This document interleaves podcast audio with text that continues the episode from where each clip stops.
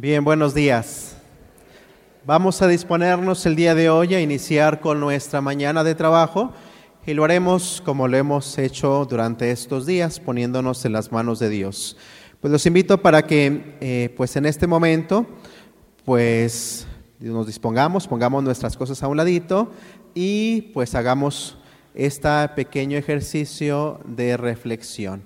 Sentémonos como lo hemos estado haciendo, de una forma correcta, con nuestra espalda derecha eh, bien recargada sobre el respaldo, nuestros pies bien puestos sobre el piso, nuestras piernas juntas, nuestras manos sobre nuestras piernas. Y así como hemos estado contemplando diferentes cosas a lo largo de estos días, el día de hoy los voy a invitar que pongamos nuestra atención sobre el altar que está aquí frente a nosotros. Centremos nuestra vista en el altar y hagamos conciencia de lo que ocurre en este altar en cada celebración eucarística. Entonces pidámosle al Espíritu Santo que nos ilumine en este momento, invoquemos a la Santísima Trinidad. En el nombre del Padre y del Hijo y del Espíritu Santo. Amén. En este momento los invito para que pues pongamos nuestra atención sobre este altar que está aquí entre frente de nosotros. Y en nuestro interior, nuestra mente y en nuestro corazón, pues descubramos lo que verdaderamente ocurre sobre este altar en cada celebración eucarística. Este altar pues es signo también de unidad porque en él se celebra el sacrificio de Cristo, ese sacrificio redentor, ese sacrificio que nos libra del pecado, ese sacrificio que Dios ha hecho por nosotros porque nos ama. Siendo conscientes de lo que pasa en este altar, pues agradezcamos a Dios por todo el amor que nos sigue mostrando y pidámosle que nos ayude para valorar todo lo que ocurre frente a nosotros en cada Eucaristía.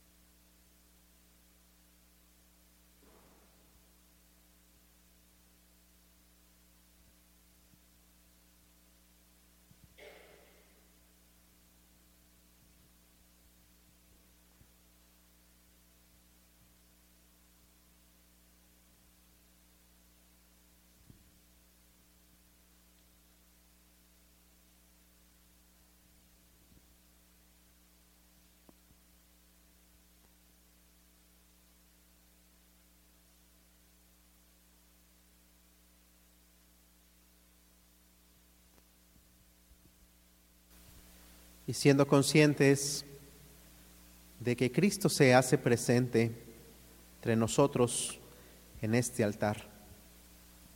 Digamos en nuestro interior la oración que hemos estado haciendo durante estos días. Aquí estamos, Señor, aquí estamos, Señor Jesús, juntos en tu búsqueda. Aquí estamos con el corazón en alas de libertad.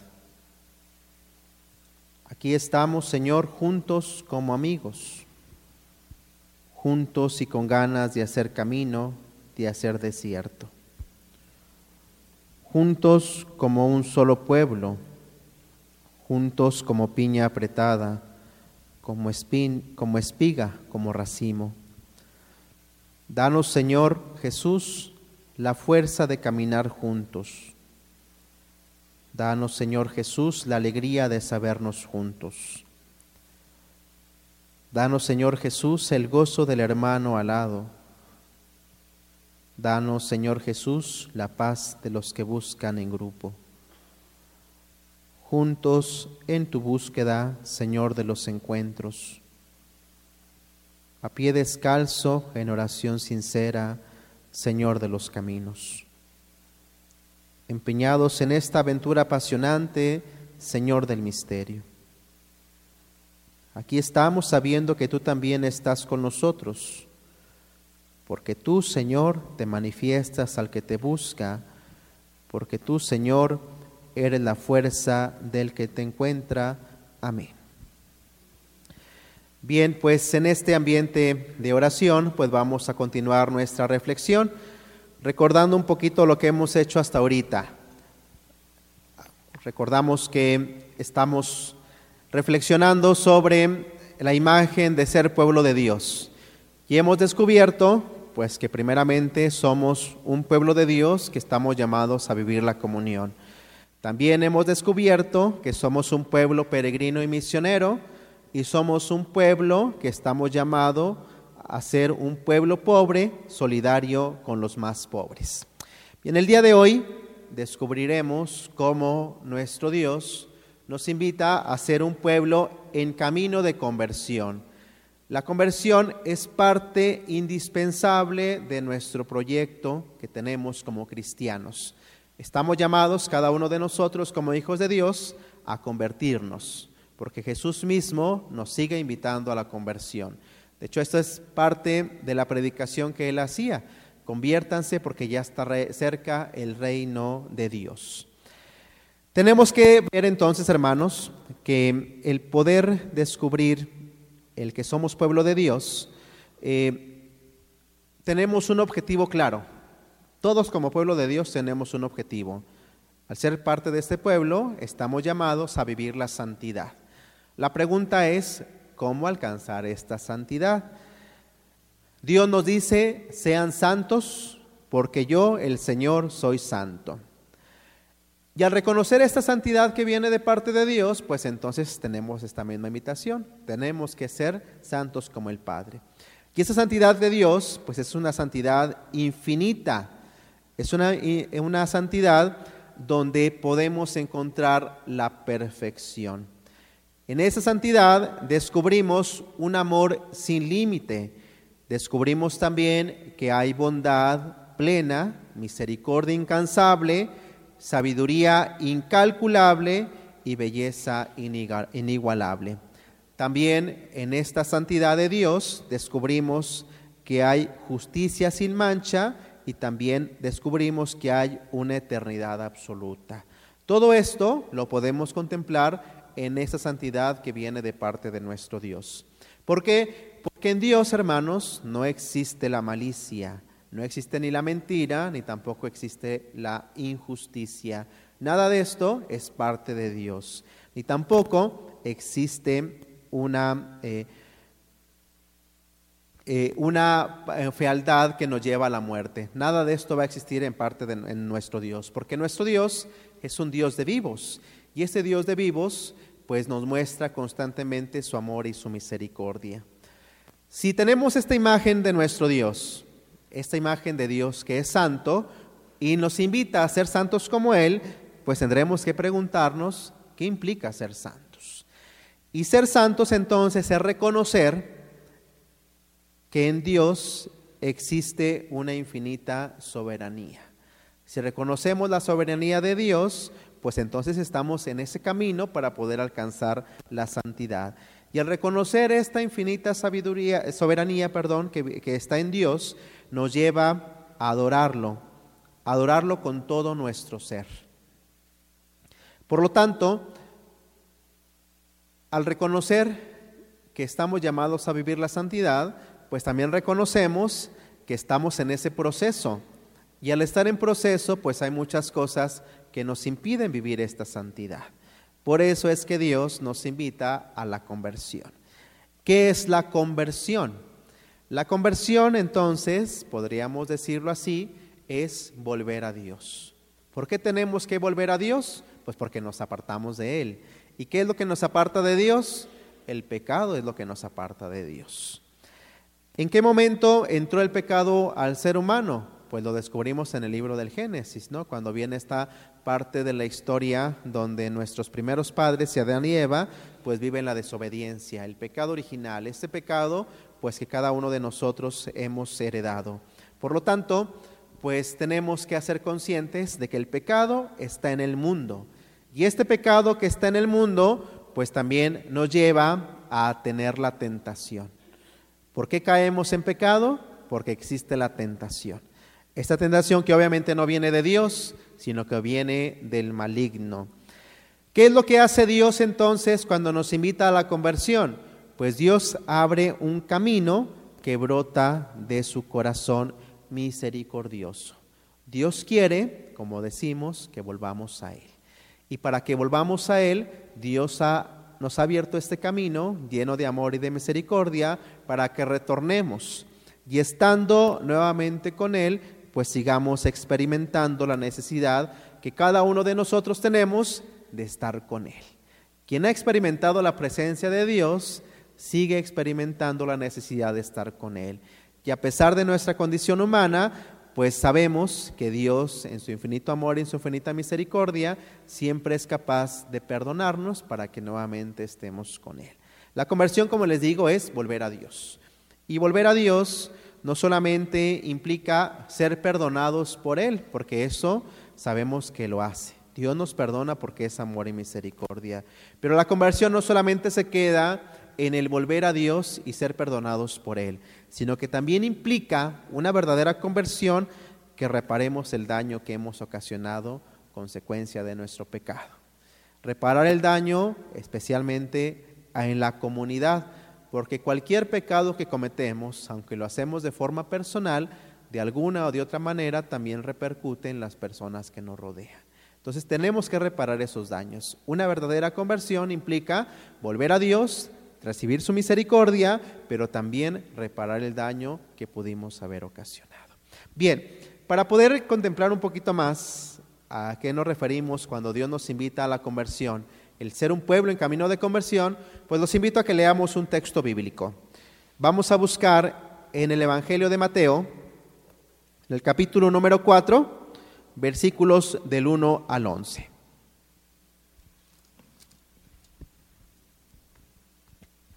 Mateo 4 del 1 al 11.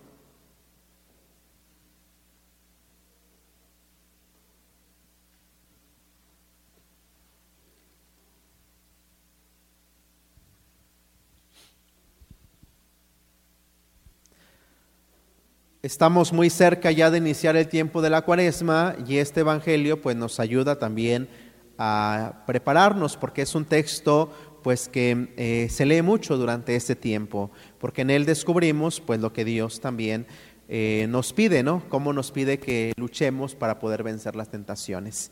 Siguiendo el ejemplo de Jesús, también nosotros, como hijos de Dios, podemos vencer las tentaciones. El texto, la perícopa que vamos a leer, en muchas de nuestras Biblias la titulan como prueba en el desierto. Mateo 4, del 1 al 11. Los voy a invitar entonces que primero lo leamos de forma personal, hagamos una lectura en silencio y vayamos igual manera subrayando lo que más nos llama la atención y vayamos haciendo el ejercicio que hemos hecho anteriormente, descubrir qué es lo que me dice a mí ese texto. Vayamos leyéndolo y subrayando lo que más nos llama la atención y ahorita seguimos en esta dinámica.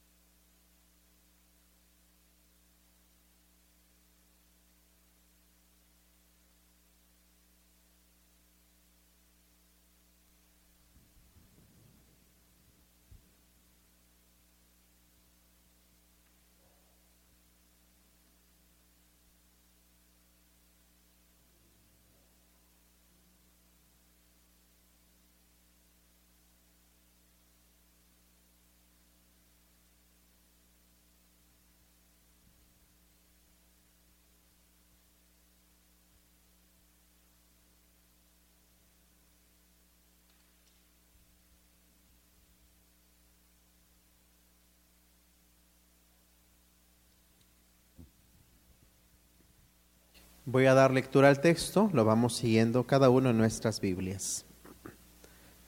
Mateo 4 del 1 al 11. Entonces Jesús, movido por el Espíritu, se retiró al desierto para ser tentado por el diablo. Hizo un ayuno de cuarenta días con sus noches y al final sintió hambre. Se acercó el tentador y le dijo, Si eres hijo de Dios, di que estas piedras se conviertan en pan. Él contestó, Está escrito, no solo, no solo de pan vive el hombre, sino de toda palabra que sale de la boca de Dios. Luego el diablo se lo llevó a la ciudad santa, lo colocó en la parte más alta del templo y le dijo, Si eres hijo de Dios, tírate abajo, pues está escrito, ha dado órdenes a sus ángeles sobre ti, te llevarán en sus manos para que tu pie no tropiece en la piedra. Jesús respondió, también está escrito, no pondrás a prueba al Señor tu Dios. De nuevo se lo llevó el diablo a una montaña altísima y le mostró todos los reinos del mundo en su esplendor, y le dijo, Todo esto te lo daré si te postras para adorarme. Entonces Jesús le replicó, Aléjate, Satanás, que está escrito, al Señor tu Dios adorarás, a Él solo darás culto. De inmediato lo dejó el diablo y unos ángeles vinieron a servirle. Palabra del Señor. Bien, vamos a nuevamente, de forma personal, repasar este texto y los voy a invitar a que respondamos dos preguntas. La primera pregunta es, ¿qué me dice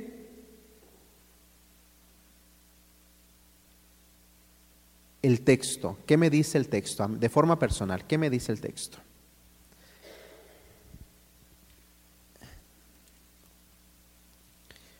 Y la segunda pregunta es, ¿qué, tentaciones soporto y cómo las enfrento? ¿Qué tentaciones soporto y cómo las enfrento? De forma personal, leamos el texto nuevamente y respondamos también de forma personal estas preguntas. No las vamos a compartir ¿eh? para que se sientan en la libertad de poder escribir.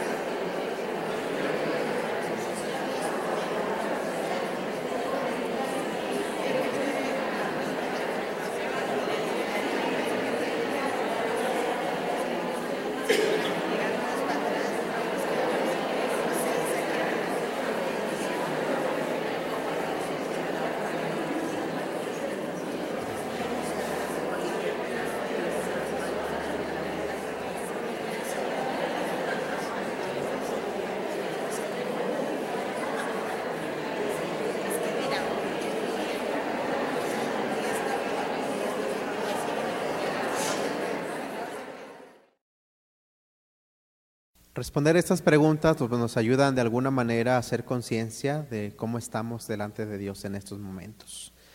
Descubrir cuáles son las tentaciones que más se nos presentan también nos ayuda para saber cómo poder enfrentar lo que pues eh, vivimos todos los días. Porque todos tenemos tentaciones. No hay nadie exento en este mundo que no viva una tentación. Y normalmente el maligno, el demonio, pues sabe por dónde llegarnos, cuál tentación ponernos para que caigamos fácilmente en el pecado.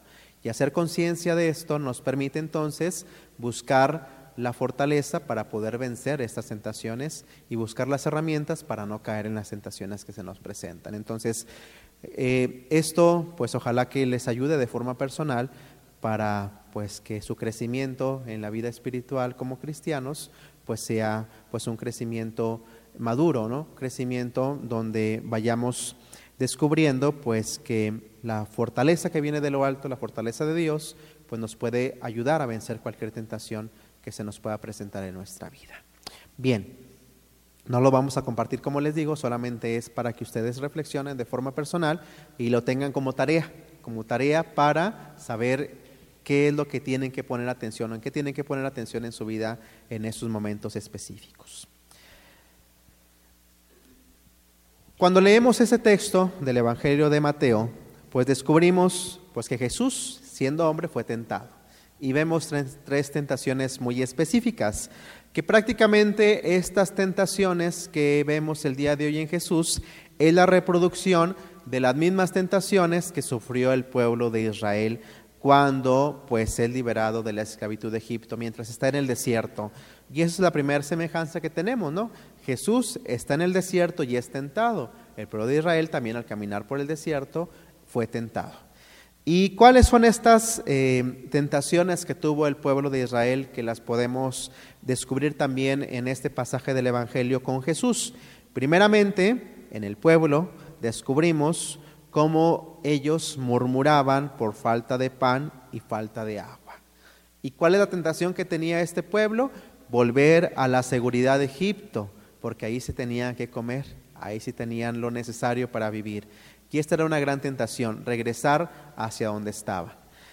Otra cosa que podemos descubrir también en el pueblo es que ellos pensaban que bastaba con tener un templo para evitar el juicio de Dios. Y esto, pues obviamente, eh, no es suficiente, porque no solamente es la parte cultural, sino también viene la parte de la experiencia de vida ¿no? y la justicia que uno como persona tiene que vivir, la experiencia que se refleja en el testimonio de cada uno de nosotros. Y también descubrimos en él que el pueblo corre, corre tras el poder de la riqueza y olvida la fidelidad y la justicia, esa fidelidad que prometieron a nuestro Padre Dios esta fidelidad que se rompe. Se rompe ¿por qué? Porque ellos en lugar de poner a Dios en primer lugar, ponen a un rey, ponen otros ídolos, pues que de alguna manera pretenden que rijan su vida. Especialmente lo vemos cuando hacen el becerro de oro. Ahí vemos una gran tentación que ellos tienen, poner una simple imagen, un simple ídolo, en lugar de poner a Dios en primer lugar. Así como el pueblo de Israel surgió, sufrió más bien dicho tentaciones, Jesús también sufrió tentaciones y nosotros seguimos sufriendo tentaciones. ¿Qué hay que hacer? Pues hay que vencer las tentaciones. ¿Y cómo las vamos a vencer? Pues reconociendo el don, el don que viene de parte de nuestro Dios. Cada uno de nosotros, todos, hemos recibido este don maravilloso de parte de nuestro Dios, que nos ayuda a ser valientes y tener la voluntad para vencer las tentaciones. ¿Cuál es este don? Se le conoce como libertad. Todos tenemos libertad. Y esta libertad nos permite no ser unos simples títeres. ¿Por qué? Porque pues no somos títeres de absolutamente nadie, no nos, no, no, no nos maneja nadie más, ni Dios nos maneja siquiera. Dios no quiere que seamos eso. Dios nos da la libertad porque nos ama y nos da esa confianza para que cada uno de nosotros en libertad pues vivamos como personas libres, partes de un parte de un pueblo libre que es llamado a vivir en la libertad de los hijos de Dios. ¿Por qué somos libres? porque Dios nos ha dado este don maravilloso de ser hijos de Dios. Al ser hijos de Dios hemos recibido esta gracia, porque Jesús se entregó por nosotros y entregando su vida nos da la libertad, nos libera del el pecado eh, que puede estar eh, haciéndose presente en cada una de nuestras vidas. Esta libertad pues es gracias no a los méritos personales, sino a los méritos de Cristo. Gracias a Él es que somos libres. Por eso, hermanos, pues tenemos que colaborar en la libertad de la humanidad luchar por nuestra propia libertad, ser personas libres, siendo conscientes de que somos hijos de Dios y colaborar también para que otras personas vivan en esta libertad porque es parte de la misión que Dios nos encomienda a cada uno de nosotros. Ayudar a, más personas para que descubran la acción salvadora de Dios y recibiéndolo a Él, recibiendo este don, también vivan libremente. San Pablo nos invita a reflexionar sobre esta libertad. En Gálatas 5, 1 descubrimos que Él nos dice que para ser libres, Cristo mismo nos ha liberado. ¿Y cuál es la invitación que nos hace San Pablo? Y es la misma invitación que se nos, sigue haciendo Dios a cada uno de nosotros. Manténganse firmes para no volver a caer de nuevo bajo el yugo de la esclavitud. Mantenernos firmes para no caer en el yugo de la esclavitud implica pues que luchemos para no caer en las tentaciones y no estar eh, bajo eh, la esclavitud del pecado, porque para eso vino Cristo a este mundo, para liberarnos del pecado. ¿Cuál es nuestra gran tentación que tenemos como iglesia, como tenemos como cristianos? Hay muchas tentaciones, muchísimas, muchísimas tentaciones, y cada uno de nosotros pues las podemos experimentar de diferentes maneras. Pero hay una tentación que eh, es la que tenemos que tener muchísimo cuidado de no caer en ella. Se le llama la tentación de la corrupción espiritual. La corrupción espiritual, tanto de forma personal como comunitaria. Esta corrupción espiritual, dice el mismo Papa Francisco, es peor que la caída de un pecador. ¿Por qué? ¿De qué se trata? ¿En qué consiste la corrupción, corrupción espiritual? Dice el Papa Francisco, se trata de una ceguera cómoda Y se trata también de creernos autosuficientes. Cuando vivimos una ceguera cómoda y vivimos esta autosuficiencia, pues entonces todo, absolutamente todo, parece lícito. Todo lo podemos hacer. Y entonces comienza, comenzamos a vivir en el engaño, comenzamos a vivir en la calumnia, comenzamos a vivir en el egoísmo. Y todo esto, pues no nos damos cuenta que ya está en nosotros, porque estamos cegados por la corrupción espiritual. Dice el Papa Francisco también que Satanás entonces se disfraza como ángel de la luz. Nos hace ver que las cosas que estamos viviendo pues son cosas buenas. Y eso es lo que pretende el demonio, que nosotros pensemos que lo que estamos haciendo está bien, para que no nos demos cuenta pues de que estamos en el error. Y eso es una gran tentación porque entonces pensamos que por el hecho ya de haber sido liberados, pues entonces ya no tenemos nada que hacer. El Evangelio de Lucas tiene un pasaje en el capítulo número 11 donde Jesús nos advierte sobre esto. En este capítulo 11, en el versículo 24, 24 al 26, descubrimos a una persona que ha sido liberada del demonio. Era una actividad que siempre hacía Jesús, ¿no? Liberar del demonio. Pero pensando esta persona, que ya su vida eh, estaba limpia, pues después terminó siendo poseído por otros siete espíritus malignos.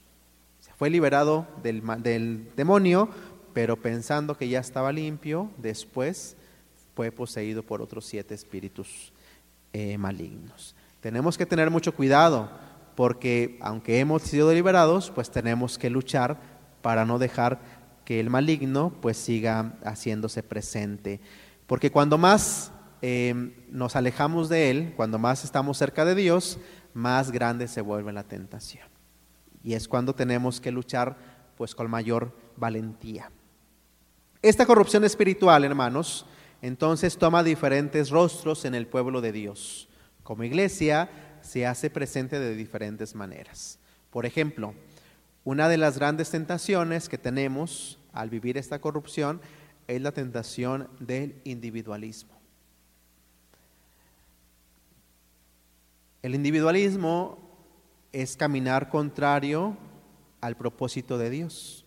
Dios quiere que todos seamos uno. Dios quiere que llevamos en comunidad. El individualismo pues es todo lo contrario. Pensar que yo solo tengo que valerme por mí mismo, que yo solo tengo que luchar por mi salvación, que yo solo tengo que hacer las cosas. Los demás no importan. Dios no quiere eso. Dios quiere que todos nos salvemos, Dios quiere que nos preocupemos unos por otros, Dios quiere que luchemos por eh, caminar como iglesia, unidos en este cuerpo que Dios eh, preside. Otra tentación es el inmovilismo, es decir, acomodarnos a la situación presente, acomodarnos al mundo, que conocemos como mundanidad. Acomodarnos a eso también es una gran tentación, porque entonces nos da miedo al cambio. Acomodarnos a la situación presente, acomodarnos al mundanismo, a la mundanidad. Nos da miedo el cambio. Y entonces, una de las grandes tentaciones es pues querer regresar a tiempos pasados. Pensar que lo pasado era mucho mejor que lo que vivimos ahorita. Y ahí tenemos, por ejemplo, una experiencia de querer vivir siempre de forma tradicionalista. Querer retornar, querer retornar siempre es una gran tentación. Dios quiere que avancemos, acuérdense lo que decíamos el día, el martes, somos un pueblo peregrino en este mundo, tenemos que seguir avanzando y avanzar pues implica que veamos hacia adelante, que no, no regresemos, porque es una tentación, la misma tentación del pueblo de Israel, querer regresar a Egipto una vez que ya han salido de él. Regresar, querer regresar a lo anterior, pues es una gran tentación también que se nos presenta. Otra tentación también es el protagonismo, ese protagonismo estéril. ¿A qué nos referimos con el protagonismo estéril? Pues pensar que nosotros pues somos mejor que los demás. Y por lo tanto, pues yo no puedo mezclarme con otras personas. Pensamos que nosotros estamos para mandar en lugar de obedecer. Pensamos que yo puedo caminar solo por mi cuenta. Y entonces, si yo no opino, si yo no eh, digo algo, entonces pues no cuenta, ¿verdad? Porque yo no estoy aportando a esto y entonces pues no, no voy a unirme a lo que otras personas están diciendo. Las iniciativas que vienen de otros pues son menospreciadas. Lo único importante es lo que yo pueda decir. ¿Qué es lo que se ve reflejado en todas este tipo de actitudes? Pues el ego, el ego que tenemos cada uno de nosotros. El ego habla por nosotros y eso es una gran tentación. Y otra tentación también es la hipercrítica. La hipercrítica pues es pensar que cualquier persona tiene el derecho a hablar de otras, de descalificar, de denigrar, de condenar. Y detrás de esta hipercrítica pues obviamente también está un afán de popularidad, porque queremos que las otras personas nos vean. Por eso es que muchas veces queremos estar desacreditando a otras personas con nuestra crítica. Hay que tener mucho cuidado con esto, porque nos aleja de Dios.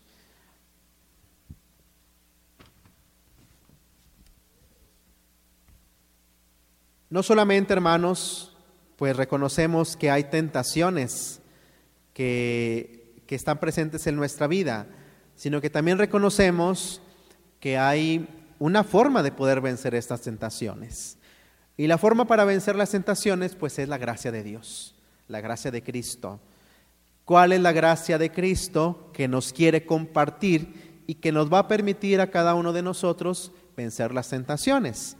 Pues esta gracia de Cristo tiene que ser la fidelidad y la obediencia al Padre. ¿Por qué Jesús vence las tentaciones en el desierto? porque es fiel y es obediente al Padre. También nosotros, si queremos vencer las tentaciones, tenemos que ser fieles y obedientes a nuestro Padre. ¿Y cómo conocemos la voluntad del Padre? Gracias al Hijo, gracias a Jesús nuestro Señor. ¿En qué consiste esta obediencia a Dios y esta fidelidad a Dios? Consiste en una confianza incondicional. Tenemos que confiar en Dios incondicionalmente. ¿Por qué confiamos en Dios incondicionalmente? Porque reconocemos en Él su soberanía.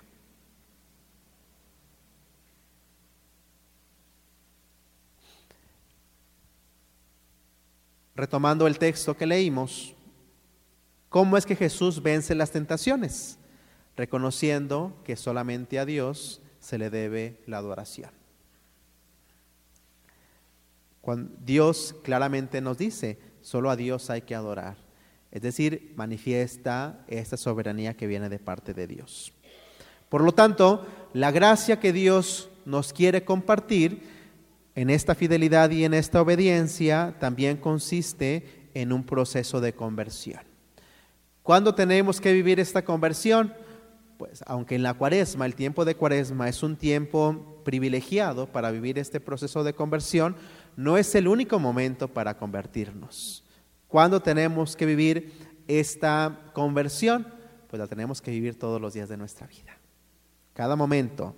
¿Por qué? Porque la conversión, hermanos, también es un impulso, un impulso del Espíritu Santo. ¿Y este impulso hacia dónde nos lleva o hacia dónde nos quiere dirigir? Pues nos quiere dirigir hacia la santidad. Recordamos que al inicio decíamos que Dios quiere que seamos santos. ¿Y cómo vamos a ser santos? Pues viviendo este proceso de conversión gracias al impulso del Espíritu Santo. ¿Y cómo nos impulsa el Espíritu Santo? Pues nos impulsa porque está en cada uno de nosotros desde el bautismo. Por eso, hermanos, reconocemos que la tentación pues no es invencible. La tentación se puede vencer.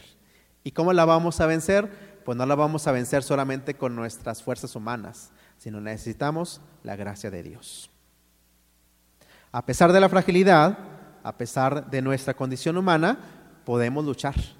Y eso es lo que Dios nos pide que hagamos, que luchemos, que luchemos para poder vencer la tentación.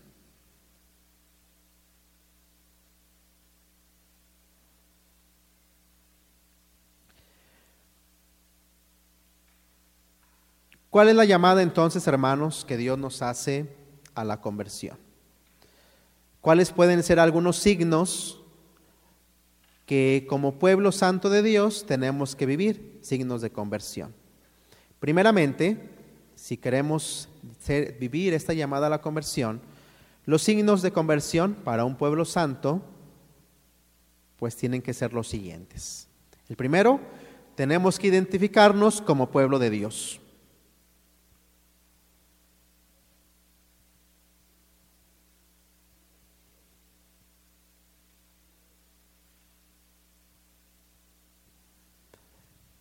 Y al, identificarnos como pueblo de Dios, pues reconocemos que somos ciudadanos de este pueblo. En Él nacimos, en Él vivimos y en Él también moriremos. Y vamos a morir y, vamos a, y vivimos y en Él nacimos, no por méritos personales, como ya les he dicho, sino por pura gracia de Dios. Dios nos ha dado la gracia de pertenecer a este pueblo. ¿Y desde qué momento pertenecemos a este pueblo? Desde el momento de nuestro bautismo desde el momento que hemos sido integrados a la gran familia de ser los hijos de Dios. ¿Qué otra cosa tenemos que vivir? Pues también tenemos que aceptar amorosamente al pueblo de Dios. ¿Qué implica aceptar amorosamente al pueblo de Dios? Pues aceptar todo lo que vivimos en la iglesia, tanto sus luces como sus sombras. Nos es difícil a veces eh, aceptar los fallos que tenemos como iglesia, pero hay que recordar que quienes somos parte de la iglesia somos cada uno de nosotros y como somos seres humanos, pues también muchas veces fallamos. Pero estamos en ese proceso de conversión. El amor nos va a permitir entonces pues caminar e ir, e ir mejorando cada, vez. Y esto lo hacemos pues por, el impulso que viene del Espíritu Santo que nos sigue ayudando para seguir caminando. Dios nos ama, Dios ama a su iglesia, Dios nos ama a cada uno de nosotros y el amor pues también nos ayuda a aceptar pues a cada una de las personas miembros de este pueblo santo de Dios. ¿Qué más tenemos que hacer? Pues también tenemos que asumir nuestra responsabilidad, la responsabilidad que nos toca al ser parte de este pueblo de Dios. Y asumir esta responsabilidad implica que pues descubramos que tenemos derechos dentro de este pueblo de Dios, pero que también tenemos obligaciones. Derechos y obligaciones.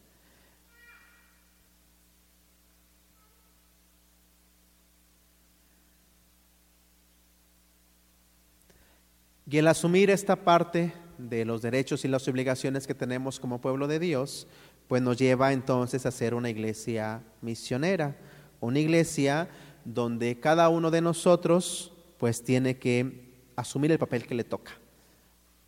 San Pablo cuando habla de la iglesia lo hace a través de una comparación del cuerpo, donde dice que cada uno de nosotros somos un cuerpo, un parte indispensable del cuerpo, y si alguien falta, pues entonces el cuerpo está incompleto. Precisamente de eso se trata el asumir responsablemente lo que nos toca, asumir esa parte de cuerpo que yo soy y hacer la función que me toca hacer. ¿Qué más, tenemos, ¿Qué más tenemos que hacer para poder vivir este proceso de conversión o los signos de conversión que tenemos que dar para vivir como pueblo santo de Dios? Pues también tenemos que palpar la carne de Cristo.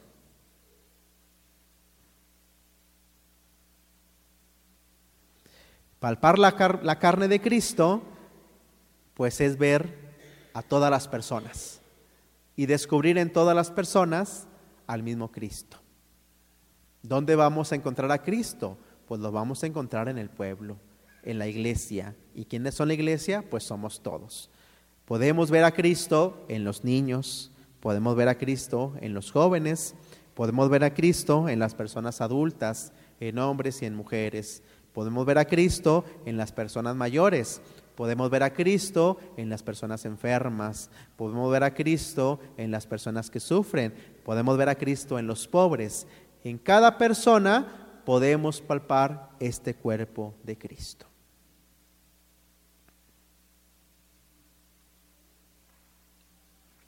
Bien, es importante entonces que reconociendo que estamos en este proceso de vivir la santidad y que necesitamos vivir una vida de conversión, pues entonces hagamos conciencia también de lo que nos toca hacer como pueblo de Dios eh, que vive en una comunidad específica. Les decía el, primer día, como parroquias somos porción del pueblo de Dios, o sea, una parte del pueblo de Dios. El pueblo de Dios es toda la iglesia, pero como parroquias somos una porción del pueblo de Dios. Y ahí es donde nos toca cada uno de nosotros desenvolvernos. Por eso les voy a pedir que respondamos las siguientes preguntas, por favor. La primera pregunta. ¿Cómo puedo superar las tentaciones que me alejan de los demás? ¿Cómo puedo superar las tentaciones que me alejan de los demás?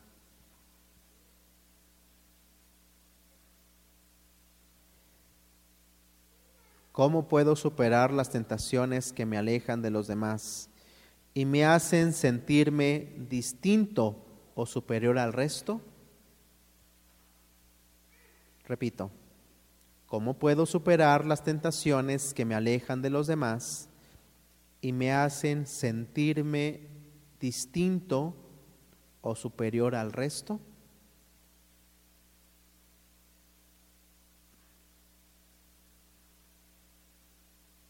Repito nuevamente.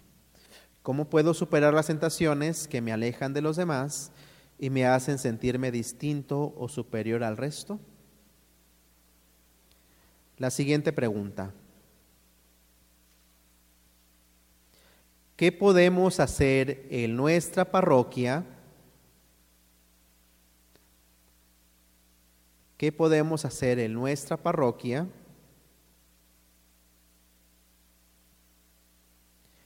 para ir pasando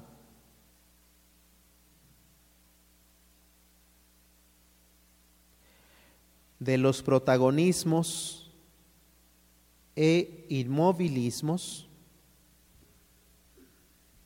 Repito, ¿qué podemos hacer en nuestra parroquia para ir pasando de los protagonismos e inmovilismos a caminar juntos como pueblo de Dios? Repito, ¿qué podemos hacer en nuestras comunidades parroquiales? ¿Qué podemos hacer en nuestra parroquia para ir pasando de los protagonismos e inmovilismos a caminar juntos como pueblo de Dios?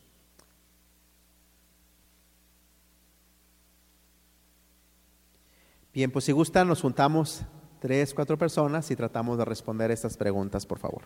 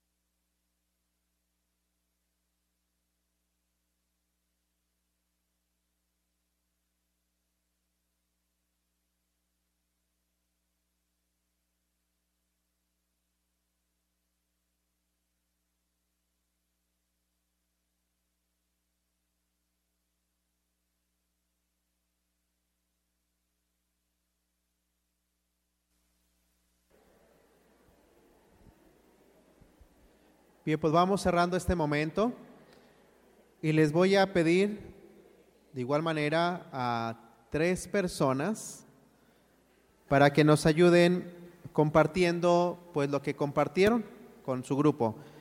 Solamente eh, el día de hoy mm, vamos a compartir la segunda pregunta. La segunda pregunta es la que vamos a compartir. Entonces acá tenemos a una hermana, ¿ok? ¿Quién más quisiera ayudarnos compartiendo? La segunda pregunta solamente. ¿Quién más?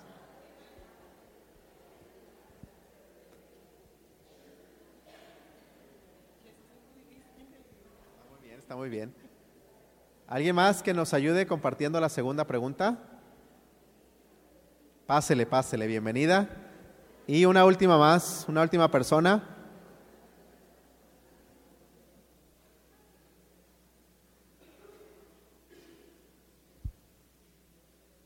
¿Quién? ¿Yo lo elijo? No tanto. no, no, no, quien guste, quien guste.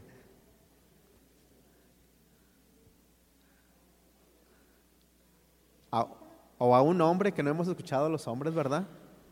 También hay hombres entre nosotros, si se animan. Ah, bueno, ya viene también nuestra hermana. Pásale, bienvenida, bienvenida. Bien, vamos a escuchar la segunda pregunta, si gustan la leemos y luego ya compartimos lo que reflexionar. ¿Qué podemos hacer en nuestra parroquia para, para ir pasando de, de los protagonismos e inmovilismos a caminar juntos como pueblo de Dios? Bueno, nuestra respuesta entre todas fue vencer el egoísmo, la soberbia y ser humildes para pensar que hay personas que pueden aportar cosas muy buenas y valiosas para que puedan caminar y, pueda caminar y crecer la parroquia. Quitar la tentación de pensar y de actuar de brazos cruzados y pensar que los demás pueden, pueden hacer em,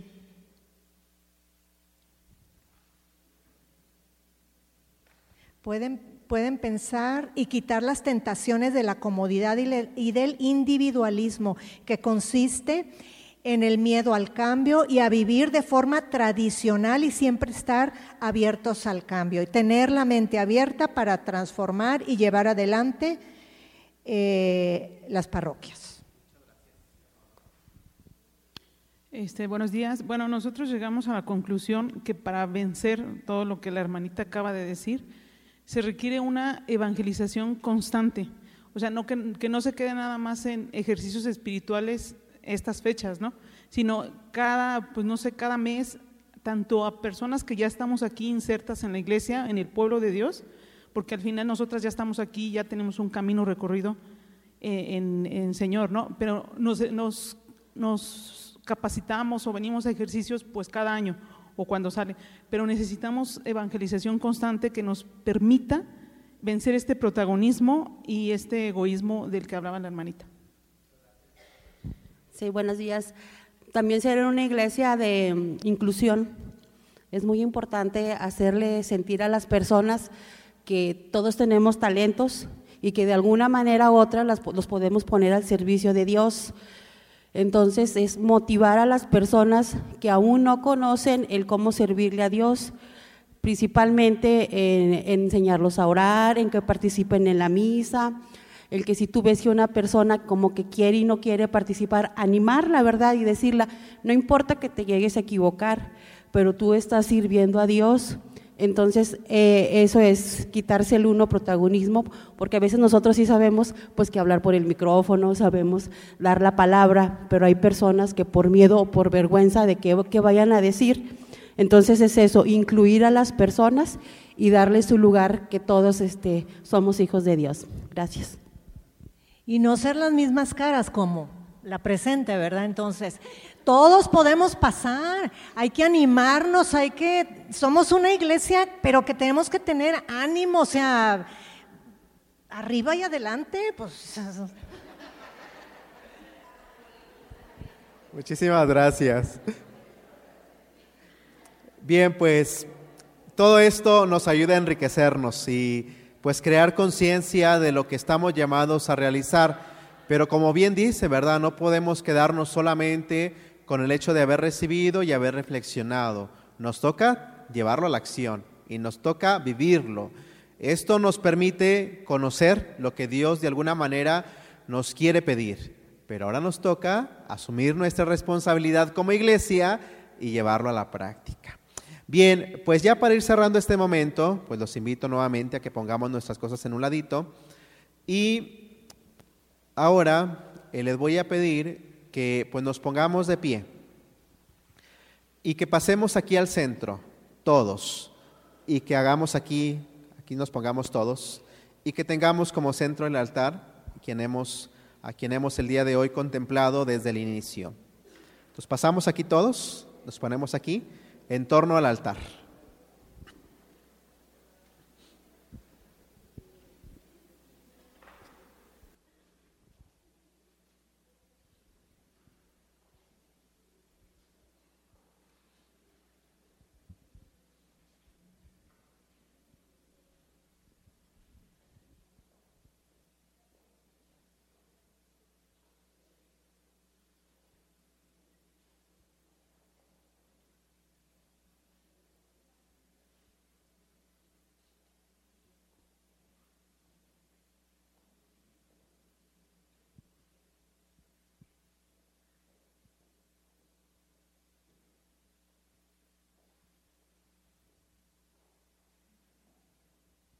Todos cabemos, todos cabemos. ¿eh?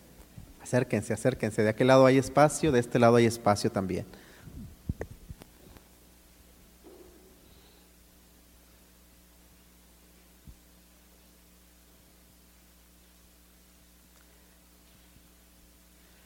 Bien, y pues los voy a invitar nuevamente a que pues contemplemos nuestro altar.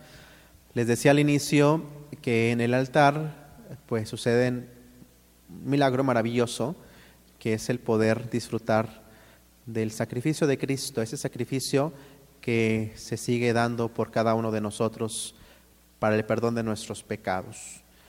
Y en él pues se hace este gran milagro de convertir un pedazo de pan en el cuerpo de Cristo y el vino en la sangre de Cristo. Verdaderamente sobre este altar se hace presente Cristo nuestro Señor. Este Dios, nuestro Dios, que ha querido venir a, formar parte de nosotros para alimentarnos, para ayudarnos, para guiarnos, para que nos fortalezcamos con Él, con el alimento que nos da. Y fortaleciéndonos, pues que asumamos la parte que nos toca, esta parte de ser parte de su cuerpo. Tenemos una cabeza al ser parte del cuerpo de Cristo y la cabeza es Cristo. Y por eso es que el día de hoy pues los invito a que estén aquí, ¿verdad? Reunidos cerca de quien es la cabeza, eh, donde se hace el presente. Y contemplando pues lo que ocurre sobre este altar, pues nuevamente los invito para que en un momento de silencio pongamos sobre este altar todo lo que cada uno de nosotros hemos reflexionado el día de hoy. Y pidámosle que nos ayude a vencer las tentaciones de cada día, especialmente la tentación personal que podemos tener. Y que también nos ayude a vencer las tentaciones que tenemos como pueblo, como iglesia, como parroquia. Y que nos ayude a seguir formándonos para seguir avanzando y caminar todos juntos. En este momento de silencio, pues vamos a poner sobre este altar cada una de nuestras vidas y pidámosle al Señor que nos ayude para disfrutar siempre esta gracia que Él nos quiere compartir, la gracia de su amor.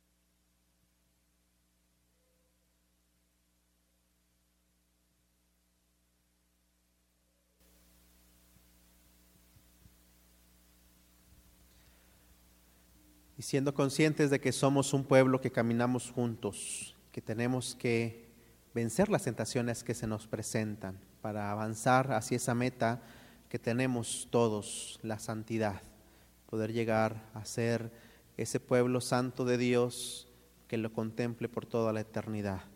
Teniendo esto en nuestra mente, pidamos del Señor diciendo, ayúdanos Señor a ser miembros vivos de esta iglesia, pueblo de Dios. Todos, ayúdanos Señor a ser miembros vivos de esta iglesia, pueblo de Dios.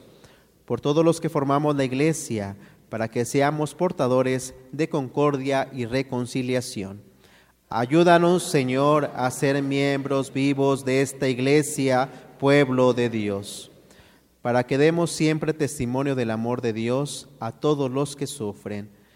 Ayúdanos, Señor, a ser miembros vivos de esta iglesia, pueblo de Dios, para que nuestras parroquias y grupos vivamos fraternalmente y ayudemos a construir un mundo más humano. Ayúdanos, Señor, a ser miembros vivos de esta iglesia, pueblo de Dios, por todos los discípulos de Jesús para que sintamos el anhelo de anunciar la buena noticia del Evangelio a todo el mundo. Ayúdanos, Señor, a ser miembros vivos de esta iglesia, pueblo de Dios, porque nuestras comunidades sean lugares de consuelo, de refugio y de paz. Ayúdanos, Señor, a ser miembros vivos de esta iglesia, pueblo de Dios porque podamos superar todo lo que nos impide sentirnos un solo pueblo, un solo rebaño de nuestro Señor. Ayúdanos, Señor, a ser miembros vivos de esta iglesia, pueblo de Dios. Y confiando plenamente en nuestro Dios, también pidamosle a nuestra Madre Santísima que ella nos siga acompañando y que nos dé lo necesario para poder también vencer estas tentaciones. Ella con su ayuda maternal pues nos acompañe en nuestra vida para que siempre obedezcamos a nuestro Dios, seamos valientes y tengamos la disposición para luchar, para no caer en las tentaciones que se nos presentan. Digamos todos, Dios te salve María, llena eres de gracia, el Señor es contigo. Bendita eres entre todas las mujeres y bendito es el fruto de tu vientre Jesús. Santa María, Madre de Dios ruega por nosotros pecadores, ahora y en la hora de nuestra muerte. Amén. Que el Señor esté con ustedes. Y la bendición de Dios Todopoderoso, Padre, Hijo y Espíritu Santo, descienda sobre ustedes y permanezca para siempre. Pues muchísimas gracias por su tiempo, por su disposición. Nos vemos el día de mañana. Que tengan muy bonito día. Gracias. Ah, claro que sí. Una foto ya que están así. Volteamos para allá.